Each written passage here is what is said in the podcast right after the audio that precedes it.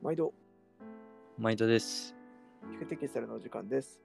パルデムのパトとジュビリーでお送りします。お送りします。はい、えー5分でわかる記事の雑学。今日はみんな大好き、高密度の代名詞的存在、はい、ダイルですね。そうですね。ペンタイルですね。みんな知ってるのかな？ちょっとそもそもどういうやつか、まずはお願いしてもよいですか？ですね。はい。ベンタイル自体は、えっ、と、第二次世界大戦の時に、えっ、と、イギリスの生地屋さんで生まれたものなんですけど、うん。まあ、なんで大戦中に生まれたのっていう話なんですけど、もともと戦争で、えー兵士が着る服だったんですよ。パイロットの服。で、イギリスの、えーパイロットが、えーまあ、こう、上空から海に落ちちゃった時に、うん。あの結構数分で命を落としちゃったんですね。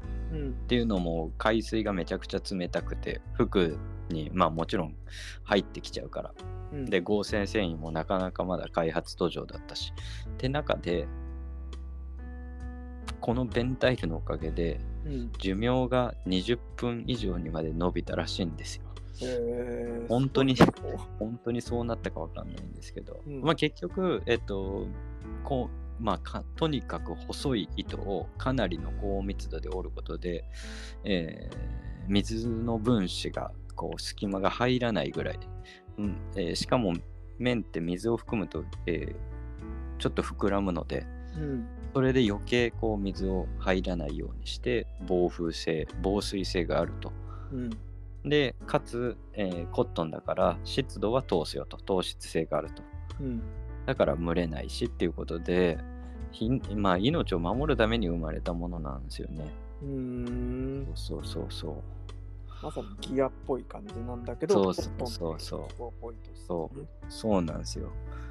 天然繊維で作る、まあ、ギアですね。うん。うん。これがね。高密度好きの我々としてはね、もう避けては通れないやつ。そうそうそう、避けては通れない。これがさ、一応今でもね、日本だと、あの、日本でも、えー一社商標を取ってベンタイルっていう名前でやってるんだけど、うん。まあ、いわゆる装置の高密度なんですよ。4層とか6層とかの高密度の平織りとかツイルなんですけど、うん。人によっては、なんか巫女寄りにしていたとかっていう話もあったりして、うん。で、僕も気になって買っちゃったんです。本物。50年代のベンタイルを。うんうん。1957年のベンタイルなんですけど、うん。これ見たらね、端子なんですよね。で、これは意外だと思って、うん実際に今売られてるベンタイルと比較したんですけど、うん。いや、多分いろんな年代によっても、旗屋さんによっても違ったのかなとは思うんですけど、うん。肉も違うし、密度感も違うんですよ。全然違うんだ。うん、全然違う。今、僕その僕が買ったベンタイル以上のベンタイルはい今んとこ見つけてない。すごい。結構人気なあのベンタイルスモックって呼ばれるあのネイビーでパチパチいっぱいついたやつ。うん。あれ70年代、80年代のものが結構今は市場に多いんですけど、うん。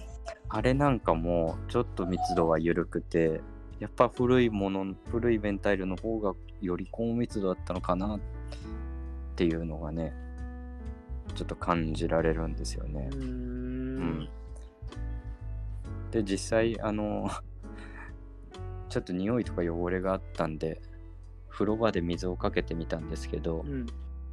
ズボンに水を入れて、えー持ったところ運べました。へえ。そして、うん、そして水を濡らした状態で置いたら立ちました、ズボンが。すごいわ。うん、そういう素晴らしい素材です。へえ。ただね、端子でベンタイルやってるっていうのを知ってる人はあんまりいないんじゃないかな。うん。うん、渋いですね。面白い素材。なるほです。まあ今ね、その触れるやつがジェネリーさんの言ってたやつ全く同じではないかもしれないけど、まあ、ベンタイル自体がすごく有名なので、うんあの古着屋さんとかあの探してみると面白いかと思います。はい。はい。それでは、えー、とまた5分で、えー、といろんな豆知識を配信していきたいと思います。はいえーじゃあ今日はここまでで。さようなら。さよなら。